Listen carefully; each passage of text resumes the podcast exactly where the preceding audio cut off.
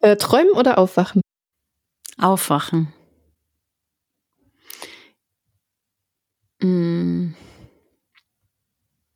Also ich, ich war immer so eine Träumerin und ähm, als Teenager bin ich so mit meinem Buch vor der Nase äh, über den Gehsteig gegangen, ohne zu schauen, wo ich hingehe, weil ich so tief in der Geschichte war oder war irgendwie total in Gedanken versunken und habe irgendwie meine Umwelt komplett vergessen. Also ich, äh, ich glaube, man, man konnte, könnte man mich, äh, könnte mich getrost als Träumerin bezeichnen. Mm. Aber tatsächlich, erstens wache ich total gerne auf in der Früh. Also ich, ich, ich bin eigentlich ein Morgenmensch und ich, ich liebe dieses, den Tag beginnen. Das, ähm, das ist was Gutes. Da bin ich auch, da geht's mir auch sehr oft gut, auch wenn es mir, wenn mich gerade viele Dinge beschäftigen oder so. Denn in der Früh ist irgendwie alles ganz okay. Es ist so, ich kann mich auf den Kaffee freuen, auf den ersten, den ich trinke. Und ähm, im besten Fall habe ich ein bisschen Zeit, um meine Gedanken zu denken. Im schlechtesten Fall werde ich überrollt von Bedürfnissen. Ähm, aber selbst dann ist Aufwachen was Schönes. Und metaphorisch ähm, glaube ich, ist es ganz, ganz wichtig aufzuwachen und, ähm, und ganz, ganz wach in der Welt zu sein. Auch wenn das, auch, und auch wenn es total gut ist, sich hin und wieder das zu erlauben, dass man so träumt und sich so ein bisschen weg, wegschaltet. Ja. Ähm, aber so, so, mein Leben will ich wach leben.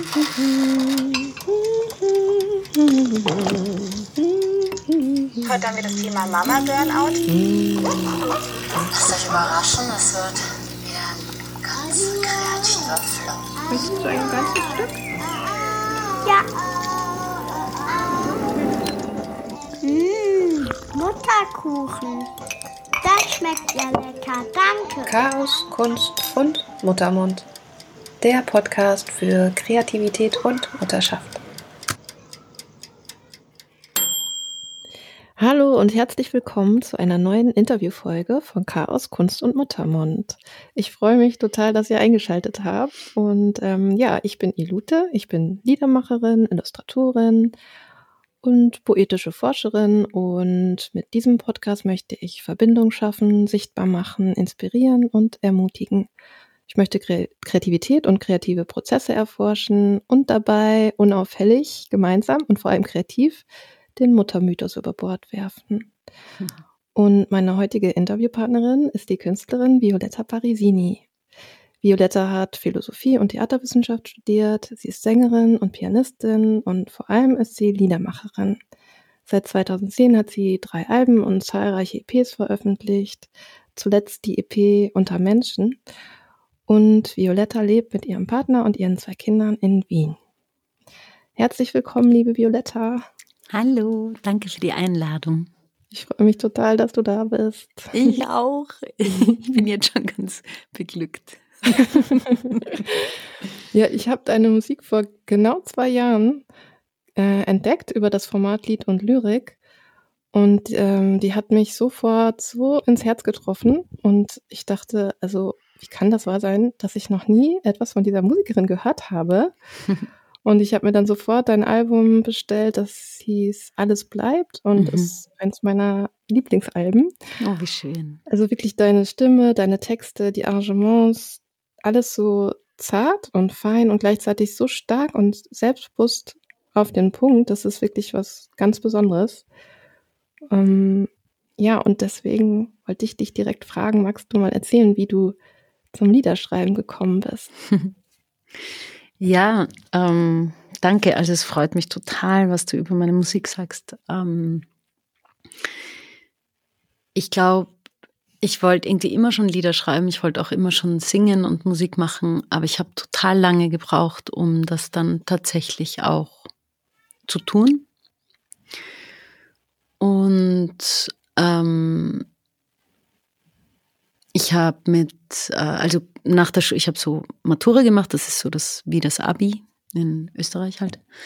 Und dann habe ich schon ein bisschen davor meine Stimme verloren. Also ich war dann ganz heiser, konnte nicht singen, war beim Arzt. Der Arzt hat irgendwie gesagt, ja, du wirst nie singen können und Schauspielern geht auch nicht und Lehrerin wirst auch nicht werden können, weil laut reden wird auch nicht gehen und so. Vergiss eigentlich alles, wovon du träumst. Oh. Und ähm, dann habe ich anstatt mich schlau zu machen, wie man irgendwie Sängerin werden kann, habe ich Philosophie studiert, weil das war auch etwas, was mich total interessiert hat. Und ähm, genau, und dann habe ich, äh, wollte ich aber trotzdem irgendwie immer singen und habe dann auch langsam meine Stimme wieder gefunden mit Hilfe einer ähm, Logopädin. Und dann habe ich begonnen, Platten aufzulegen und dazu zu singen das ist irgendwie so über drei Ecken passiert, weil irgendjemand einen Musiker kannte, der hatte irgendeine elektronische Sache, irgendein Projekt am Start, da habe ich dann irgendwie drüber gesungen. Dann haben die gesagt, hey, sing doch mal in unserem Club und irgendein DJ legt auf und du singst dazu und dann war das aber irgendwie nicht so smooth und dann habe ich beschlossen, ich beginne jetzt selber aufzulegen und, mm, und das ging irgendwie dann so ein paar Jahre ganz gut. Ähm, dann habe ich nochmal meine Stimme verloren und habe äh, gemerkt, dass dieses Nachtclubleben nicht so mir nicht so liegt, mir und meiner Stimme. Mm, und dann habe ich beschlossen, dass ich das mit dem Liederschreiben jetzt irgendwie ernst nehmen will und habe auch dann bald jemanden getroffen, der Lieder produziert hat, also der ein Produzent war und ist nach wie vor und auch Lieder schreibt, ein ganz äh, begnadeter ähm, Songwriter ist auch. Und mit dem habe ich dann begonnen, so gemeinsam zu schreiben. Dann habe ich mir ein, so ein E-Piano gekauft und habe irgendwie begonnen, Klavier zu lernen. Und ja, und dann ist das so über die Jahre ist das irgendwie immer, ähm, hm, immer mehr meine, mein Medium geworden. Und genau, und das war aber alles noch auf Englisch. Und dann habe ich Kinder bekommen und auch eine Depression oder sowas ähnliches. Also man kann das ja immer nicht so ganz genau definieren oder vielleicht will ich es auch nicht, weil, weil ähm, das so ein großes Wort ist. Aber jedenfalls habe ich dann im Zuge dieses sehr holprigen Mutterwerdens ähm, gemerkt, dass das, was ich zu sagen habe, dass ich das auf Englisch gar nicht sagen kann, dass ich das auf Deutsch sagen muss, weil ich kann zwar voll gut Englisch, aber das sprengt irgendwie den Rahmen. Da brauche ich meine Muttersprache, in der ich wirklich jede Assoziation und jeden, mh, mm, jeden Begriff einfach wirklich so durch, durch, durchleuchten kann und, und genau wissen kann, was ich sage, weil das wollte ich irgendwie unter Kontrolle haben. Ja, und dann habe ich begonnen, auf Deutsch Lieder zu schreiben und, und da habe ich irgendwie das Gefühl, habe ich dann so meine Sprache gefunden und etwas, was ich, mm, wie soll ich sagen, also ich glaube, ich habe so einfach mein, mein Aus, meinen Ausdruck irgendwie ganz für mich äh, gefunden. Ja. Hm. Mhm. Also vielleicht reicht es zu sagen, ich habe meine Sprache gefunden. Genau. Mhm. Ja. Und das Verlieren der Stimme, war das für dich auch eine Botschaft oder ja, ich glaube, ich habe sehr viel Zeit äh, meines Lebens damit verbracht, mich zu emanzipieren von den Wünschen anderer Leute an mich. Und ich glaube, dieses Stimme, Stimme verlieren war so ein bisschen die Weigerung meines Körpers mitzuspielen mhm. in einem Spiel, das ich eigentlich nicht spielen will. Ähm, ich bin, also meine Mutter ist ganz früh gestorben, ich bin ohne Mutter aufgewachsen und war umgeben von ganz vielen lieben und äh, auch es gut meinenden Menschen und habe einen super Vater und eine, hatte eine ganz liebe Großmutter und eine Nanny, die irgendwie total entzückend war und so weiter. Aber trotzdem, ich hatte halt keine Mutter und ähm, jetzt im Nachhinein führe ich auch viel darauf zurück, dass ich sozusagen diese mütterliche Rückendeckung nicht hatte und dass ich deswegen in vielen Situationen als Kind, also vor allem in Situationen, wo meine Schwester und ich dann bei Verwandten waren, während meine Mutter krank war oder auch dann danach, ähm, einfach uns sehr, sehr stark anpassen mussten. Und ich war eine Meisterin des Anpassens, bin ich äh, bis zum heutigen Tag. Und ähm, irgendwann kam dann immer der Punkt, also immer wenn ich meine Stimme verloren habe, das war der Punkt, wo ich dann schon so sehr mich angepasst habe an das, was alle anderen wollen, dass ich gar nicht mehr das gemacht habe, was ich will. Mhm. Und, ähm, und ich glaube, die Reaktion meines Körpers war einfach zu sagen, okay, jetzt halt mal die Klappe und dann kannst eh niemandem, kannst du nicht mehr irgendwie mit Leuten kommunizieren und musst mal draufkommen, was, was mit dir ist. Mhm. Also das ist natürlich alles eine, meine Fantasie dazu, wie meine Therapeutin immer so schön gesagt hat früher. Meine Fantasie dazu. Was ich sehr treffend finde, weil es ist, es ist ja wirklich eine Fantasie, aber es, äh, es fühlt sich sehr, sehr, sehr treffend an. Mhm. Mm, genau, und das habe ich aber jetzt schon sehr lange nicht mehr. Also ich habe am Anfang, wie, wie ich mein erstes Kind bekommen habe, das war eine sehr schwere Geburt, da habe ich auch sehr viele Stunden sehr, sehr laut geschrien. und dann habe ich tatsächlich ein halbes Jahr nur so eine ganz kratzige Stimme gehabt. Mhm. Mm, aber ich hatte dann nie mehr dieses, die Stimme ist weg, weil ich habe irgendwie viel besser mich abgrenzen können, weil auch die Mutterschaft so extrem, dieses, dieses Gefühl war so extrem von, ich bin jetzt so überfordert, ich muss jetzt Nein sagen lernen, weil sonst, sonst mache ich mich einfach kaputt. Mhm. Und ich glaube, das habe ich inzwischen einfach gut gelernt und inzwischen sage ich sehr, sehr, sehr viel Nein und sage auch sehr viel zu lieben Leuten, die gerne mal mit mir auf einen Kaffee gehen würden. Nein, weil ich weiß, dass, äh, dass es sich nicht ausgeht, weil alle Menschen, denen ich begegne, lasse ich einfach total nah an mich ran und bin auch total interessiert an ihnen und und dann gehe ich aber zu weit aus mir raus, wenn ich nicht aufpasse und deswegen mh, mm, gehe ich einfach sehr vorsichtig so mit meinen äh, emotionalen Ressourcen um, sozusagen. Mhm. Ja. ja. Ja, mir, mir hilft da, ähm, also ich kenne das Thema auch sehr gut und mhm. mir hilft da, äh, mir dann immer zu sagen, ein Nein zu etwas ist auch immer ein Ja zu etwas anderem, ne? Ja. Ähm, das finde ich Fall. irgendwie, das gibt dem Ganzen auch so eine andere Energie dann irgendwie, ne? Dann kommt ja. man mehr so wieder in die Kraft des, dessen, was man will oder was man auch erschaffen kann oder, oder ja. Ja, ja weil wollen ist ja auch so eine starke Kraft. Was mhm. zu wollen ist so stark. Und, und mal drauf zu kommen, was ich will, hat, glaube ich, Jahre gedauert bei mir. Und ich glaube, bei vielen von uns. Mhm. Bei dir auch? Ja, ähm, ähm, ich bin mit dem Satz groß geworden. Kinder, die was wollen, die kriegen was auf die Bollen. Und der war ernst gemeint. Oh. Das war eine ernst gemeinte Drohung und, ähm, und ich kenne das bis heute, dass Wollen, ich will, Kindern abtrainiert wird und das als unmöglich empfunden wird. Also hm. die Angst vor dem Willen, vor, weil du, das ist genau das, was du sagst, diese unglaubliche Kraft, die aus Kindern so rauskommt, ich will, mm. das wird als Bedrohung wahrgenommen, ja. ne? weil, weil viele nicht gelernt haben, mit dieser Kraft umzugehen. Und ähm, ja, und ja. vielleicht selber auch nicht, äh, nicht Nein sagen können. Und sagen können, mhm. okay, du willst es, ich verstehe das total, dass mhm. du das mhm. willst, aber das kann ich dir jetzt gerade nicht geben. Genau. Das ja. ist ja auch okay. Also das, man darf ja da Nein sagen, aber das ist, glaube ich, total schwer für viele Erwachsene. Deswegen versuchen sie das gleich im Keim zu ersticken. Dieses ja. Wollen. genau. Und vielleicht auch, weil sie sich selbst nicht gönnen zu wollen. Ja.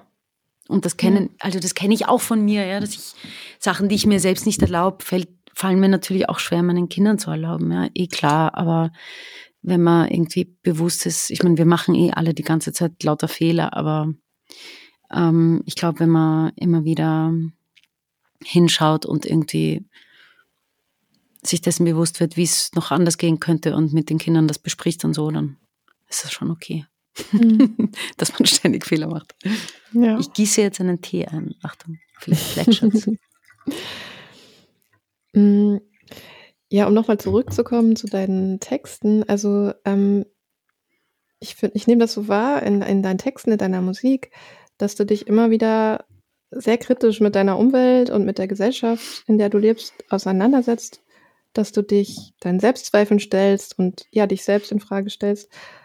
Und das machst du auf, also für mich auf eine ganz einzigartige, charmante und gelassene Art, die einerseits aufrüttelt, aber gleichzeitig auch so eine liebevolle, empowernde Umarmung ist. Und ich habe mich da gefragt, wie, wie nimmst du das wahr? Ist das für dich wie so ein Spagat zwischen Kritik und Empathie oder wie, wie, wie nimmst du das wahr? Hm. Ja, also es ist in jedem Lied anders, muss ich, muss ich sagen. Ich, ich kann, es fällt mir ganz schwer, so grundsätzlich drüber zu reden, mhm. ähm, weil jedes Lied irgendwie anders ist. Ich weiß aber, dass zum Beispiel die Lieder auf alles bleibt. Ähm, das sind ähm, ungefähr die Hälfte der Platte ist innerhalb von einem Jahr ungefähr entstanden. Also nicht die Produktion, sondern die Komposition und das Schreiben von den Texten. Ähm, indem ich so verdaut habe, wie dieses Mutterwerden für mich war und wie schwierig das alles war und wie überfordert ich war und wie unglücklich mit meiner Rolle in der Welt. Und das hat alles so eng zusammengehört, dass ich sozusagen die Emotion von der Gesellschaftskritik gar nicht trennen konnte. Mhm. Also auch zum Beispiel der Refrain, ich kann nicht mehr, ich kann nicht mehr, ich kann nicht mehr mehr sein, als ich bin. Das ist nichts, was ich, also da habe ich erst im Nachhinein sozusagen gecheckt, dass das, dass das auch Kapitalismuskritik ist sozusagen. Ja. Mhm. Aber das war mir währenddessen was einfach dringliches Gefühl. Und, mhm. und ich, ich bin natürlich ein sehr kopfiger Mensch und, und, und ich denke sehr viel und ich, ich suche lange nach den richtigen Worten in meinen Liedern. Und ähm, deswegen ist dann natürlich schon noch auch eine Schicht von Vernunft sozusagen drin oder ist so eingeflochten sozusagen. Aber mein, äh, mein, mein Wille für jedes Lied ist, entsteht aus Emotion. Mhm. Aber eben, das ist mir auch in den letzten Jahren so bewusst geworden, das Persönliche und das Politische, das ist nicht trennbar. Und mhm. das ist ja auch das, was, finde ich, gute Literatur ausmacht oder viele, viele gute Kunst, so dass, dass, ähm, dass man über die Emotion etwas Größeres über die Gesellschaft auch lernt. Und dass aber das Gefühl der Treibstoff ist, weil wenn wir kein Gefühl zu, zu einem zu einer Beschreibung von einer ähm, Gegebenheit sozusagen haben, dann, dann merken wir es uns auch gar nicht oder dann kriegt es uns nicht. Also zumindest funktioniere ich so. Ich, ich funktioniere eigentlich total über meine Gefühle. Und mein Kopf kann das dann gut verarbeiten. Aber wenn es nur im Kopf bleibt, dann bleibt es mir nicht. Mhm. Dann, dann verflickt es wieder. Und nur wenn es ins Gefühl geht, kriege ich es zu fassen und will es auch auseinandernehmen und analysieren und verstehen und beschreiben und singen. ja. Mhm. Und du bewegst dich ja in der Popmusik schon sehr lange und ähm, ich nehme das so wahr, dass die Mutterrolle in dieser in diesem Bereich ähm, erstmal keinen Platz findet. Ja. Wie siehst du das und hat sich dein Blick auf Popmusik, seit du Mutter bist, verändert? Ja, hat sich total verändert. Also es gibt ganz viele Dinge, die will ich mir überhaupt nicht anhören. Nicht, weil ich die Musik nicht gut finde, sondern weil ich die Strukturen dahinter erspüre oder erkenne oder sehe oder schon weiß oder gelesen habe oder wie auch immer. Und mich diese Strukturen so nerven. Ähm, und was, wonach ich mich wahnsinnig sehne und was ich viel zu wenig finde, sind ältere Frauen. Also mhm. ganz abgesehen noch von der Mutterschaft, einfach Alter. Mhm. Weil ältere Männer gibt's ja schon viele in der Popmusik, aber ältere Frauen kann man wirklich, äh, muss man suchen wie die Nadel im Heuhaufen. Mhm. Und da, das macht mich ein bisschen unglücklich. Da, da habe ich eine große Sehnsucht danach, weil ich das Gefühl habe, dass mir die Vorbilder fehlen und mhm. dass mir auch, also zum Beispiel nach, nachdem ich Mutter geworden bin, habe ich ein paar Jahre nur Bücher von Autorinnen gelesen, weil ich wollte, ich, ich wollte diese weibliche Sicht auf die Welt, die war mir so wichtig und die wollte ich durchdringen und, und ich wollte auch Verbündete und, mhm. und diese Verbündete habe ich in der Literatur gefunden und in der Musik nicht so. Mhm. Die gibt es sicher auch, aber die sind halt dann, die werden dann halt nicht so groß oder so. Ich meine, ich bin ja selber ein Beispiel dafür, dass ich, mich kennt ja niemand so, also außerhalb von Wien oder von ein paar österreichischen Städten. Ja. Und ähm, das heißt, es gibt sie sicher, diese Frauen, die äh, Musik machen, Mütter sind, älter sind, äh, was zu erzählen haben. Aber in der Literatur habe ich mehr das Gefühl, dass ich sie finden kann und in der Musik sie zu finden, ist schwierig. Mhm. Ja. Was denkst du, woran das liegt?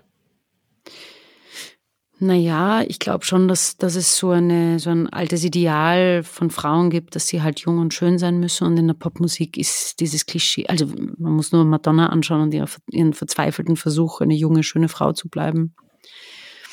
Und auch ignorierend, dass man auch als alte Frau wunderschön sein kann, auch wenn man das Alter sieht. Aber ist ja egal, es ist jetzt nicht ihr persönliches Problem, sie ist ja nur quasi ein, äh, ein Symptom von, mhm. von, von diesem gesellschaftlichen, ich möchte fast sagen Krankheit, obwohl das klingt so dramatisch, aber es, es fühlt sich schon ein bisschen so an, dass eben, dass in dieser Popkultur kommen ältere Frauen einfach nicht so viel vor. Also es gibt auch, ähm, ich habe letztes Jahr so ein Buch gelesen, Das Unwohlsein der modernen Mutter von Mareike Kaiser, vielleicht kennst mhm. du es. Ja. Und, äh, und die schreibt auch zum Beispiel auch in so Fernsehsendungen und ähm, irgendwie in allen Popkulturebenen verschwinden Frauen über 40. Mhm. Die, die, verschwinden einfach irgendwann. Im Kino ist das auch ganz stark so, ne? Das ja. ähm, ist mir jetzt öfter begegnet. In, das war mir vorher auch selber gar nicht so bewusst, also ne, und dass man auch selber das so äh, verinnerlicht hat und das gar nicht mehr so in Frage stellt, das finde ich auch irgendwie krass. Ja, ist total schlimm. Und ich habe auch, ich war jetzt äh, in den letzten Monaten wieder ein paar Mal im Theater und ich meine, jedes, also, es sind Männer auf der Bühne in allen Altersklassen und mhm. Formen und Farben und es sind junge, schöne Frauen auf der Bühne. Mhm. Und das ich meine, das, das finde ich zum Kotzen einfach. Mhm. Und egal wie klug und super diese jungen, schönen Frauen sind, das ist ja super, dass es die gibt. Aber wo verdammt nochmal sind die alten, schönen Frauen, mhm. die Lebenserfahrung haben, die was zu sagen haben, die ganz anders dastehen. Ich, ich sehe die einfach zu wenig und, und das, tut, das tut richtig weh. Mhm. Und ich glaube, ein Teil meiner Sturheit, dass ich trotzdem, obwohl eben ich jetzt nicht so super gut leben kann von dieser Musik und von allem, was ich mache. Ich meine, es geht sich gut aus, aber es ist, es ist schon ein sehr hartes Leben sozusagen, in dem, äh, in, auf dem Level, auf dem ich bin, weil ich einfach nicht so mega erfolgreich bin. Ähm, aber ich habe so eine Sturheit, weil ich das Gefühl habe, dass ich eine von diesen alten Frauen werden will und dass, dass das auch wichtig ist. Also dass das sozusagen über meine Person hinausgeht, dass es einfach wichtig ist, dass wir, dass wir da uns da durchbeißen durch diese harte, harte Zeit mit kleinen Kindern und mittelkleinen Kindern und am anderen Ende dann als äh, weise Frauen, die viel zu sagen haben und das auch sagen und auch laut sind und auch auf den Tisch hauen, gesehen werden und mhm. gehört werden. Ja. Wow. Ja, und du hast ja auch ähm, vorhin gesagt, Privates und Politisches, also hast du es in den letzten Jahren vor allem nochmal deutlich bemerkt, ja. Privates und Politisches ist gar nicht zu trennen.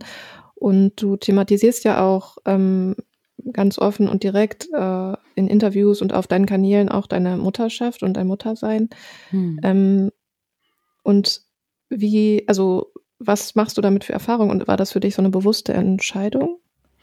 Ja, also ich habe vor Alles bleibt, habe ich ähm, ein paar Bücher gelesen. Einerseits von Brené Brown, diese ganze Verletzlichkeitskiste, mhm. und andererseits The Art of Asking von Amanda Palmer. Mhm und habe mich dazu entschieden, dass ich ganz transparent sein will. Also dass ich als ganze Violetta mich in die Öffentlichkeit stelle und nicht als nur ähm, die Schokoladenseite davon sozusagen. Mhm. Und dazu hat natürlich auch gehört, über Mutterschaft zu reden. Also ich würde zum Beispiel nie ein Kinderfoto auf Social Media posten oder meine, also ich würde nie meine Kinder sozusagen vor mich stellen, aber mhm. dass ich Mutter bin und dass ich ähm, 42 bin und nicht 25 und dass ich ähm, auch, dass ich zum Beispiel psychisch einfach total gestruggelt habe einige Zeit und, und ins tiefe schwarze Loch geschaut habe, anstatt irgendwo anders hin.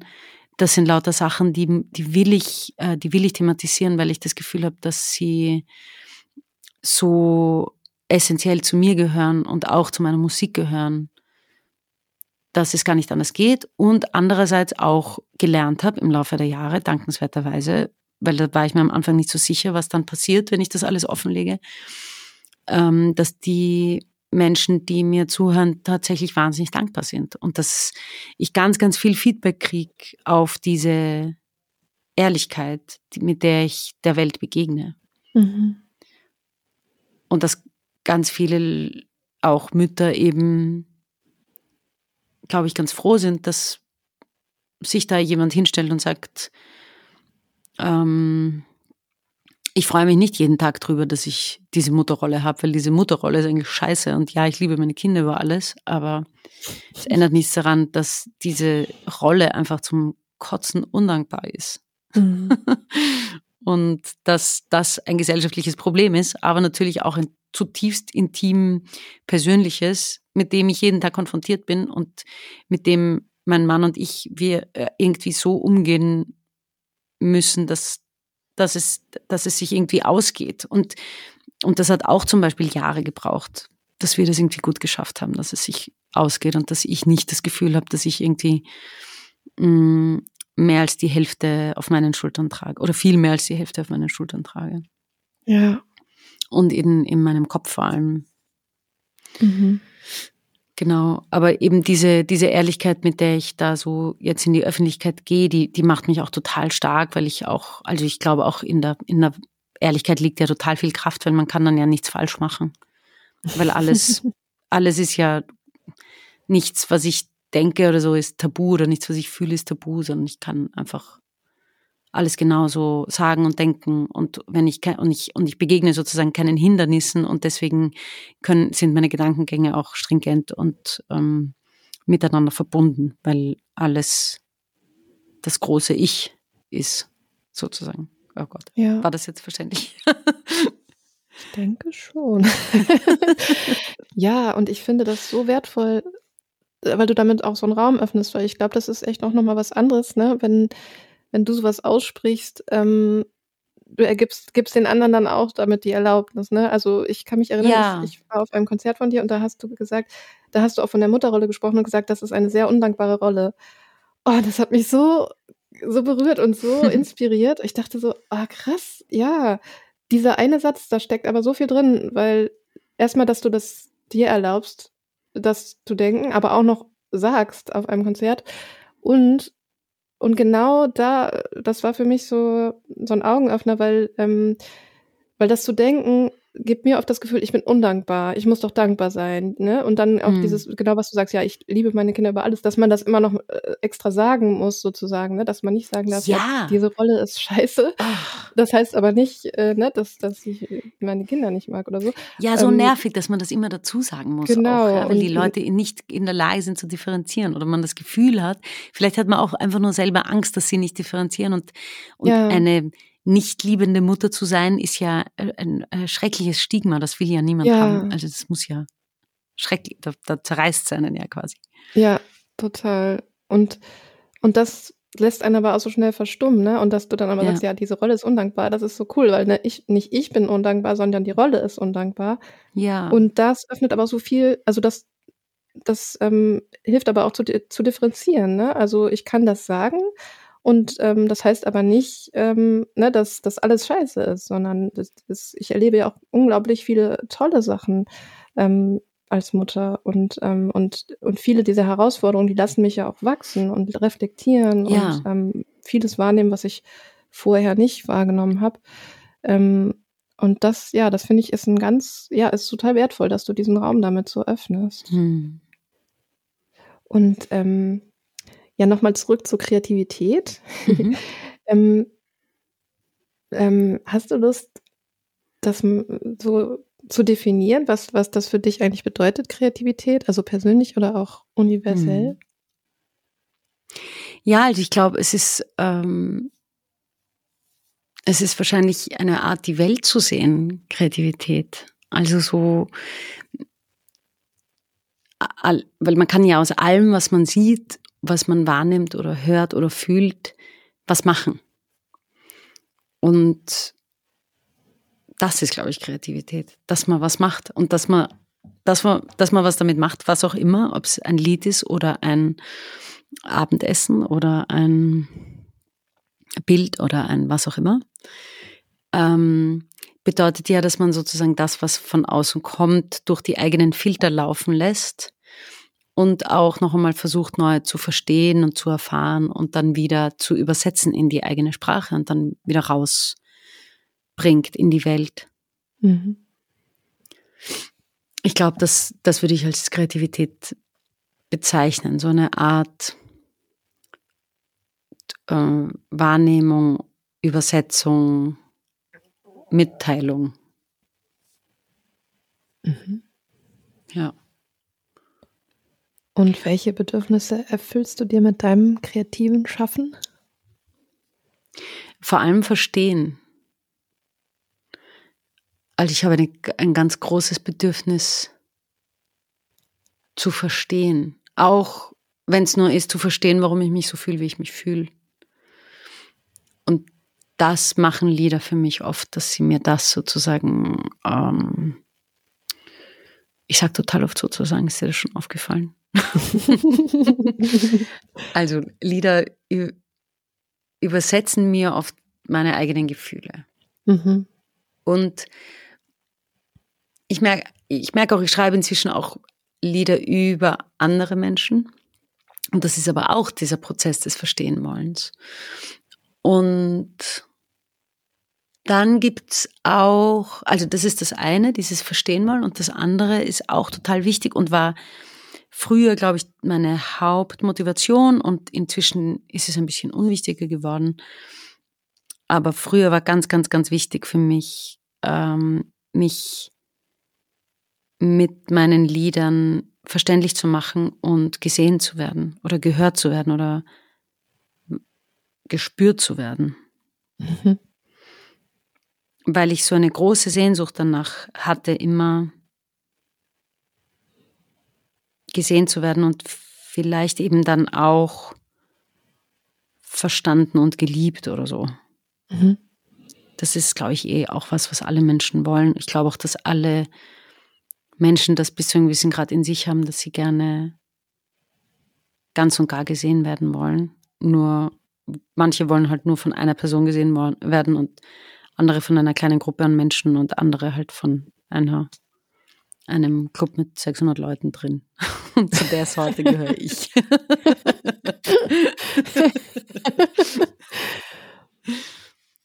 ja, also ich glaube, es sind diese zwei Dinge. Was macht da eigentlich für dich den Unterschied? Also zwischen von einem Menschen gesehen werden oder von, von dem ganzen Saal sozusagen? Oh, das ist eine gute Frage. Ich glaube, dieser ganze Saal ist inzwischen, ja, ich weiß nicht, wie es früher war, vielleicht war es früher viel, äh, viel egozentrischer, das kann total gut sein. Inzwischen ist es für mich aber das Gefühl von Gemeinschaft. Mhm. Also indem ich mich auf die Bühne stelle und meinen, meine Gefühle am Tablett serviere und die anderen diese Gefühle nehmen können und anschauen können und mit ihren eigenen abgleichen können. Dadurch entsteht eine Gemeinschaft. Und diese Gemeinschaft ist für mich wahnsinnig schön. Mhm. Es ist wie, es ist wahrscheinlich das, was früher die Messe war. Es ist so eine, wir, wir alle, oder in, die, im besten Falle eine Messe war. Also in, in dem Falle, dass ähm, da vorne jemand gestanden ist, der oder die ähm, ein offenes Herz und äh, Verständnis für, für alle Eigenheiten des menschlichen Daseins hatte. Das ist ja nicht selbstverständlich. Ja. In Kirchen. Ja. Ähm, leider. Genau.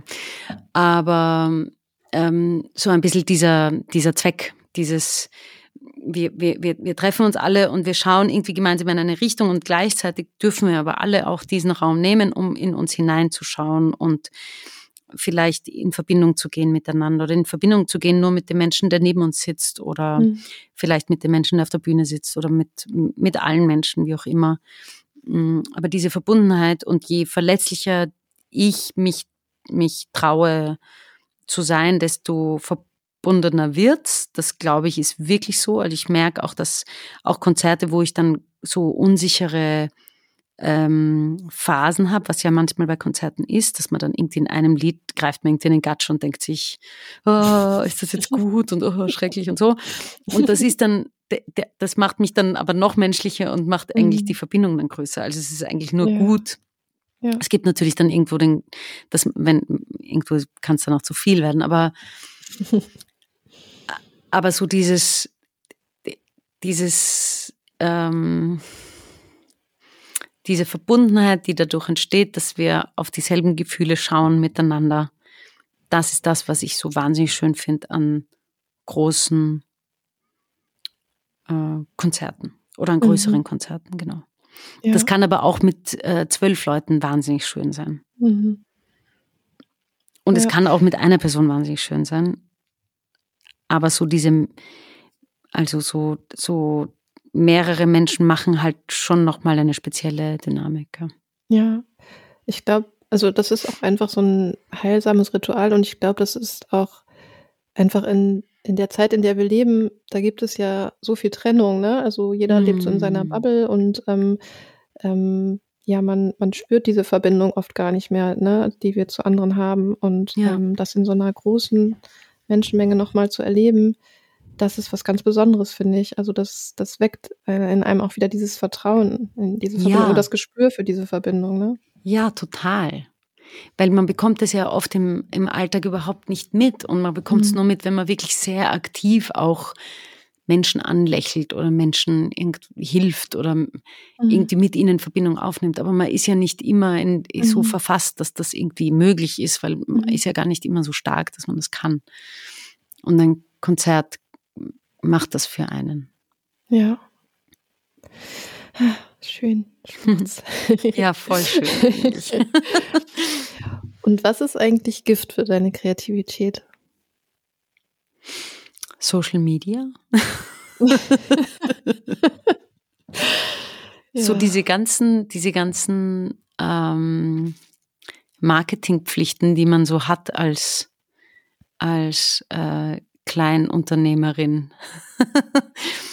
Die, die sind Gift und äh, jeder Vergleich ist Gift, Gift, Gift. Also und mhm. Social Media lebt ja von Vergleich. Also man, ich, ich versuche ihnen nur Leuten zu folgen, wo ich mit ganz mit offenem Herzen mich für sie freuen kann, dass sie gerade ihr Ding machen oder weil sie irgendwie Dinge erforschen, die ich spannend finde oder so. Also ich versuche niemandem zu folgen, wo ich irgendwie schwierige Gefühle haben könnte.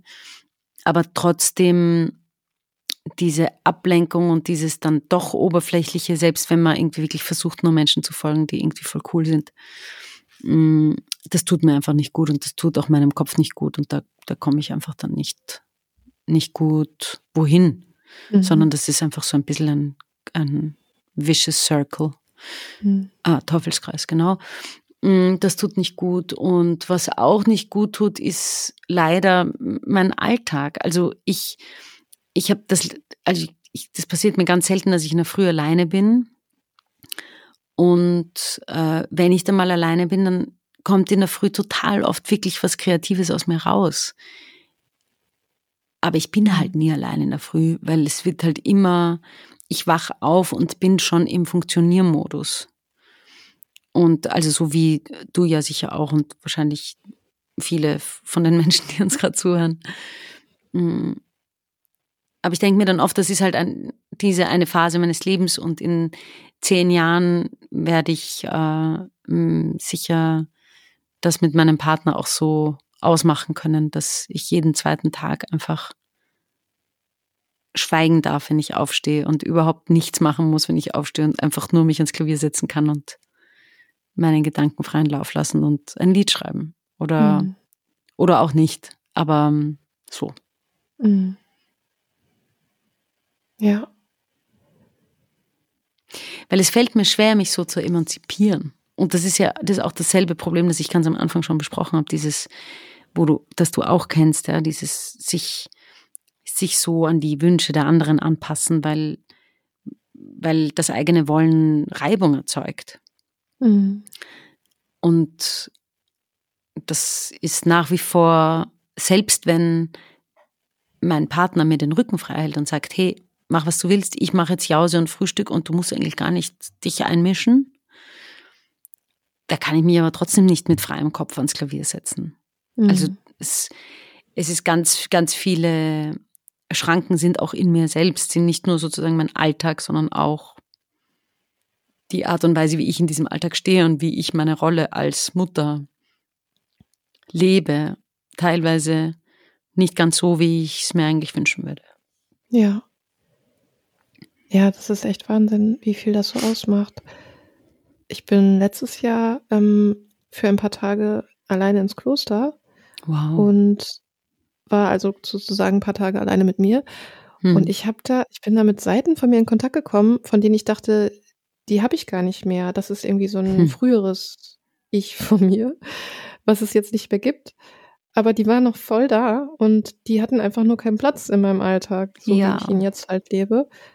Und das fand ich so, ja, das, das hat mich echt äh, umgehauen, muss ich sagen. Ja. Also das hat mir auch nochmal, ja, irgendwie aber auch ähm, eine Gelassenheit gegeben, ne? Weil ich, äh, gen vielleicht genau das, was du auch sagst, das ist jetzt nun mal der Alltag und der wird sich auch wieder ändern. Ähm, und einfach zu wissen, das geht gar nicht verloren, das ist da, es hat nur gerade keinen Platz. Das ist nochmal ein ganz anderes Gefühl, als so zu denken, oh Gott, ich bin nicht mehr der Mensch, ich bin jetzt irgendwie ein anderer Mensch, aber ich weiß eigentlich gar nicht, wer bin ich jetzt eigentlich. ähm, sondern, also ich habe nichts verloren, sondern ähm, es hat sich nur irgendwie verändert. Also ich weiß nicht, ob mhm. du verstehst, was ich meine. Ich weiß total, was du meinst. Und, mhm. und ich glaube eben auch, dass das etwas ist, was in uns sowieso wohnt und auch weiterlebt. Und es wird, und es stirbt nicht ab, nur weil wir es mhm. ein paar Jahre nicht aktivieren können. Aber es, mhm. ist, es ist einfach schade, wenn wir, wenn wir es nicht füttern. Mhm. Und ich glaube aber, also ich, ich versuche immer so das Leben in so Phasen zu begreifen und auch zu dann zu sehen, dass diese Phase, die ich jetzt habe, ja so eine wunderschöne und, und sehr ähm, heimelige Phase ist sozusagen. Oder mhm. so, auch so diese Verbindung, die man halt mit Kindern hat. Bei aller Reibung und bei allem Streit, wie auch immer, ist schon was sehr Besonderes und das geht ja auch relativ schnell wieder vorbei, mhm. wenn man mhm. so jetzt aus der Perspektive eines ganzen Lebens sieht. Mhm. Und dann versuche ich mich halt immer damit zu beruhigen und zu sagen, okay, das ist halt jetzt dran und das andere ist dann wieder später dran oder auch immer mal zwischendurch, weil natürlich ist es auch super, wenn man sich hin und wieder rausnimmt oder versucht rauszunehmen und sagt, ich bin jetzt mal ein paar Tage irgendwo anders und mach was mhm. anderes. Ja. Ich habe das jetzt in, in, den letzten Monaten auch ein paar Mal geschafft und war auch zum Beispiel bei so Songwriting Camps und mhm. das, das ist auch Wahnsinn, wie in was für einen Modus man dann automatisch fällt, ohne drüber nachzudenken. Und wie, wie anders als der eigene Alltag das ist und wie schön auch. Aber eben, ich will dann, wenn ich dann länger in so einem Modus bin, freue ich mich dann auch wieder, dass ich meinen Alltag eben habe, so wie er ist. Mhm. Wow. Und ähm, du gibst ja auch ähm, Unterricht sozusagen? Du mhm. unterrichtest Singer, Song? Nee, du unterrichtest. Ja, so Songwriter. Also sie sind, die meisten von ihnen sind Singer, Songwriter. Mhm. Oder wollen es, also, also halt noch StudentInnen. Mhm. Und ähm, wie ist das für dich, da jetzt auf eine andere Seite zu gehen, jetzt das nicht selber ähm, zu schaffen, sondern das weiterzugeben oder zu begleiten? Ähm, ist das ja für dich was anderes oder hast du da auch nochmal für dich was Neues entdeckt? Ja, also das, das ist total inspirierend, weil ich denke, ich lese seit einem Jahr Literatur über Songwriting. Das habe ich früher nie gemacht. Ähm, hin und wieder habe ich mir ein Buch ausgeborgt oder gekauft und mir gedacht, ah, das werde ich dann lesen. Und dann habe ich es nie gemacht. Und jetzt bin ich halt so ein bisschen gezwungen, weil ich weiß, ich, ich will ja nicht nur ihnen beibringen, was ich automatisch kann sozusagen, sondern ich will natürlich auch wissen, was andere Songwriter lehren oder, oder wie andere Leute das ähm, übersetzen in irgendeine Form von Lehren. Mhm. Und deswegen lerne ich im Laufe der Monate total viel über Songwriting-Theorien und so. Das ist irgendwie ganz spannend. Mm, und die Leute, die ich unterrichte, sind einfach super spannende, entzückend liebe Menschen. Und, und es ist ein sehr, mein Unterricht ist, glaube ich, auch sehr persönlich, weil ich finde Songwriting sehr persönlich und ich finde, man, das, das, das größte oder das Wichtigste und Schwierigste am Songwriting ist ja drauf zu kommen, was man sagen kann und was man sagen will und dann, wie man sagt. Aber dieses Was ist, ist ein, eine riesengroße Frage, die man ja fast nicht unterrichten kann. Mhm. Mm, aber das ist natürlich etwas, was, was man gemeinsam ergründet und wo man sich dann natürlich auch sehr kennenlernt. Mhm. Und, ähm, und das empfinde ich als totales Geschenk. Also es ist wirklich, es macht mir echt Spaß, es ist echt schön. Mhm. Und hat das auch nochmal deinen Blick auf dein Schreiben verändert? Ja, also einerseits merke ich natürlich, dass jeder Mensch halt ganz, ganz eigen schreibt mhm. und auch Muster hat, die einfach schon ganz früh ganz tief drin sind. Aus mhm. irgendwelchen Gründen. Keine Ahnung warum. Und ich glaube, ich glaube, dass das, was so tröstlich ist ein bisschen, ist so zu sehen, dass, dass auch die schon, obwohl sie so jung sind und ja erst studieren und noch nicht so viel Verantwortung haben im Leben, oder vielleicht halt schon, das so genau weiß man es ja nicht und ist ja auch immer sehr subjektiv, ähm, dass die auch dann schon so Phasen haben, wo sie so gestresst sind und so viele Aufgaben haben und so viel, ich weiß nicht, was im Kopf, dass sie gar nicht kreativ sein können, weil sie einfach so zugepappt sind mit Information und mit Pflicht und mit Alltag. Mhm. Und, und ich versuche sie da natürlich auch so ein bisschen rauszuholen, indem die Aufgaben, die ich ihnen gebe, eher inspirativ sind und weniger etwas, was man erfüllen muss oder kann. Mhm. Mhm. Aber das ist halt auch, da sehe ich mich natürlich auch im Spiegel ganz stark. Mhm. Überhaupt ähm, in jedem einzelnen meiner StudentInnen und in jeder einzelnen sehe ich einen Teil von mir. Und wie ich irgendwie früher war oder wie ich auch geschrieben habe oder wie ich irgendwie fleißig war oder faul war oder Ausreden gefunden habe, warum ich nicht schreiben kann. Komischerweise, warum man das tut, weiß ich bis zum heutigen Tag nicht. Aber es geht mir bis heute so, dass es, dass es eine große Anstrengung erfordert, überhaupt ins Schreiben zu kommen, wenn nicht mich die Muse küsst und mir irgendwie was in, ins Gehirn flüstert, ja, und dann kommt es automatisch raus. Aber meistens ist es einfach harte, harte Arbeit. Mhm. Und das habe ich inzwischen aber auch irgendwie, glaube ich, besser akzeptiert. Früher habe ich immer geglaubt, ich schreibe nur Lieder, wenn sie mir kommen und wenn ich dann sozusagen ein ganz starkes Gefühl habe und dann, und dann gehe ich durch dieses Gefühl und schreibe das Lied und dann ist das irgendwie gut. Aber wenn man so einen dichten Alltag hat, dann passiert das nicht so oft. Mhm. Und dann muss man sich halt auch mal hinsetzen und alles andere wegräumen und sagen, okay, hier bin ich, let's go. Und das ist dann halt Arbeit. Mhm. Machst du das immer alleine oder auch mit anderen MusikerInnen zusammen? Also, das mache ich eigentlich allein, dieses Draufkommen, was ich sagen will und die ersten Entwürfe. Ähm, ich habe jetzt eben in den letzten Monaten war ich auf so Camps und da habe ich auch zwei Lieder geschrieben, die für mich sind und die ich mit anderen Menschen gemeinsam geschrieben habe und an einem Tag geschrieben habe. Mm, das ist auch total toll und faszinierend, dass das überhaupt geht, dass man am Ende eines Tages einen ganzen Song hat, der irgendwie total Sinn macht und voll schön ist. Es ist wirklich höchst erstaunlich. Mm, die Sachen, die ich aber als ich so für mein nächstes Album zum Beispiel zu schreiben versuche, will ich eigentlich alleine schreiben, weil ich da noch nicht so ganz sicher weiß, wie ich wenn ich mit anderen gemeinsam schreibe, wie ich trotzdem bei meiner Stra Sprache bleibe. Das habe ich irgendwie noch nicht rausgefunden. Und ich habe das Gefühl, jetzt habe ich endlich meine Sprache gefunden, jetzt will ich sie auch sprechen, beziehungsweise singen. mm, aber eben das momentane Schreiben, ich habe in letzter Zeit wieder so ein bisschen begonnen, dann alleine für mich zu schreiben. Ähm, und das fällt mir jetzt gerade sehr schwer. Auch, glaube ich, vor dem Hintergrund, dass ich gemerkt habe, wie, wie leicht es ist, mit anderen zu schreiben und wie schön das ist. Mhm.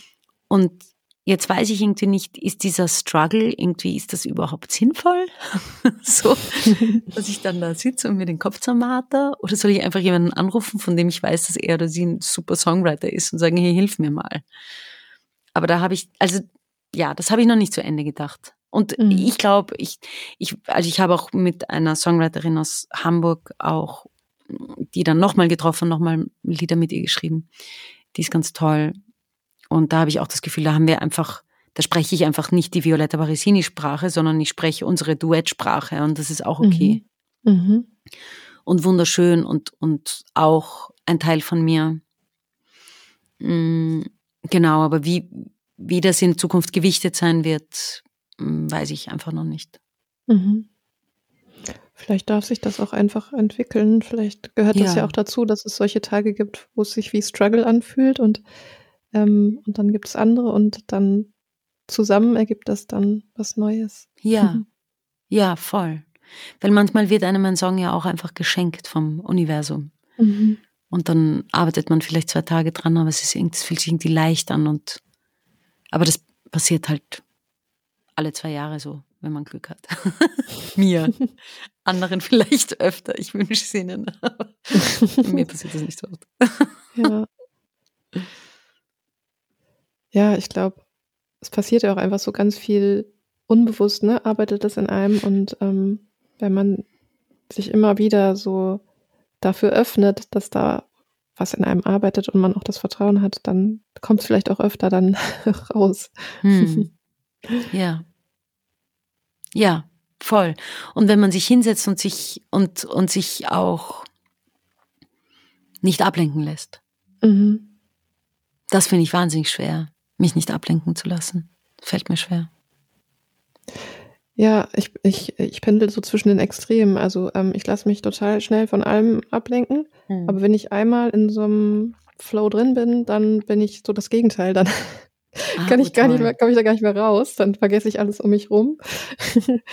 Und ähm, ja, das ist, das ist dann auch wieder eine andere Art von Herausforderung für den Absolut, Alltag. aber ich stelle es mir trotzdem wahnsinnig schön vor. Ja, auf jeden Fall. Ja. Sehr, sehr schön. Hm. Sehr intensiv. Ja, ja, es klingt so. Oh Mann, die Zeit ist verflogen. ich bin total geflasht, aber ich könnte jetzt noch stundenlang weiterquatschen. Ja, ich genieße es auch sehr. Ähm, ich stelle mir mal vor, wie wir in so einem Wiener Kaffeehaus sitzen. Ja. oh, das vermisse ich so. Und noch eine Melange bestellen. genau. Ja, oh Mann, vielen, vielen Dank für das Gespräch. Ähm, ich ja, finde das immer wieder dir. so faszinierend, wie du so mit Leichtigkeit in die Tiefe tauchst. Das ist echt was ganz Besonderes. Ähm, hast du vielleicht noch Lust auf meine Abschlussfrage, die ich immer am Ende stelle? Ja. ähm, die lautet, äh, allen Menschen, die jetzt gerade zuhören, die sich wieder mehr oder überhaupt Kreativität in ihrem Leben wünschen, die dafür aber gerade keinen Raum finden können oder in irgendeiner Form damit hadern. Was würdest du denen gerne mit auf den Weg geben? Dass alles kreativ ist. Also egal, oder nicht, es ist nicht per se schon alles kreativ, aber wir können alles kreativ machen. Und ich glaube, kreativ sein bedeutet zu gestalten. Und man kann auch den Weg in der S-Bahn gestalten, indem man äh, sein Gegenüber anlächelt oder das Buch liest, das man schon seit drei Monaten im Regal hat und sich dazu Notizen macht oder sich einen schönen Satz aufschreibt, der an einem vorbeifliegt oder genau zuhört, was andere Leute reden. das ist immer sehr spannend. Mm. und ich glaube auch, dass wir alle kreativ sind und dass, dass die, dieser Stress, den wir uns selber machen, dass da auch was rauskommt und dass das irgendwie was können muss und dass das irgendwie mh, mm, herzeigbar sein muss und so, dass der total kontraproduktiv ist und dass überhaupt niemand wirklich bewerten kann, wie wertvoll etwas ist, außer man selbst. Ja. Und ich glaube, Kreativität ist immer Lebendigkeit. Und ich kenne Phasen, in denen es mir ganz, ganz, ganz schwer gefallen ist, diese Lebendigkeit in mir zu finden und zu spüren. Und ich glaube, es ist dann voll schön, klitzekleinen Momente, in denen sie doch da ist, wirklich wahrzunehmen und wertzuschätzen. Hm. Ich meine, das ist, klingt natürlich viel einfacher, als es ist, weil es ist total schwierig. Aber ich glaube, es geht lieb sein zu sich selbst, höchstes Gebot. Und auch fällt mir wahnsinnig schwer. Aber das sage ich mir ganz, ganz oft.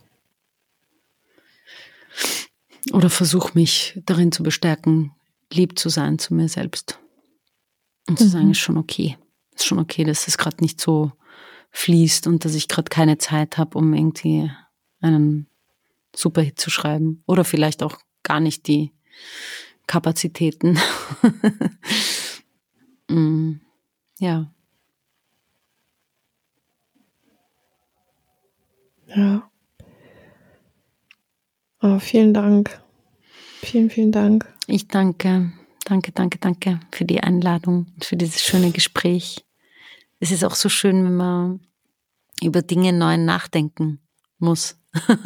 Das mhm. tut mir immer sehr gut. Das macht mich auch immer sehr lebendig, wenn mhm. wir schon bei der Lebendigkeit sind. Das, äh, das macht mich sehr froh. Schön. Mhm. Ja, danke auch einfach für dein Schaffen und deine Musik. Und mhm. ich werde das natürlich auch alles in den Shownotes verlinken. Und ähm, ja, ähm, ihr Zuhörenden, ich hoffe, ihr wurdet auch inspiriert und ähm, hört unbedingt in die Musik rein, wenn ihr es nicht schon gemacht habt. Die muss unbedingt verbreitet werden. und ähm, ja, und die Bücher, die du erwähnt hast, werde ich auch verlinken. Auch das war's für heute mit Chaos, Kunst und Muttermund. Genau. Der Podcast für und, ähm, Kreative. Ja,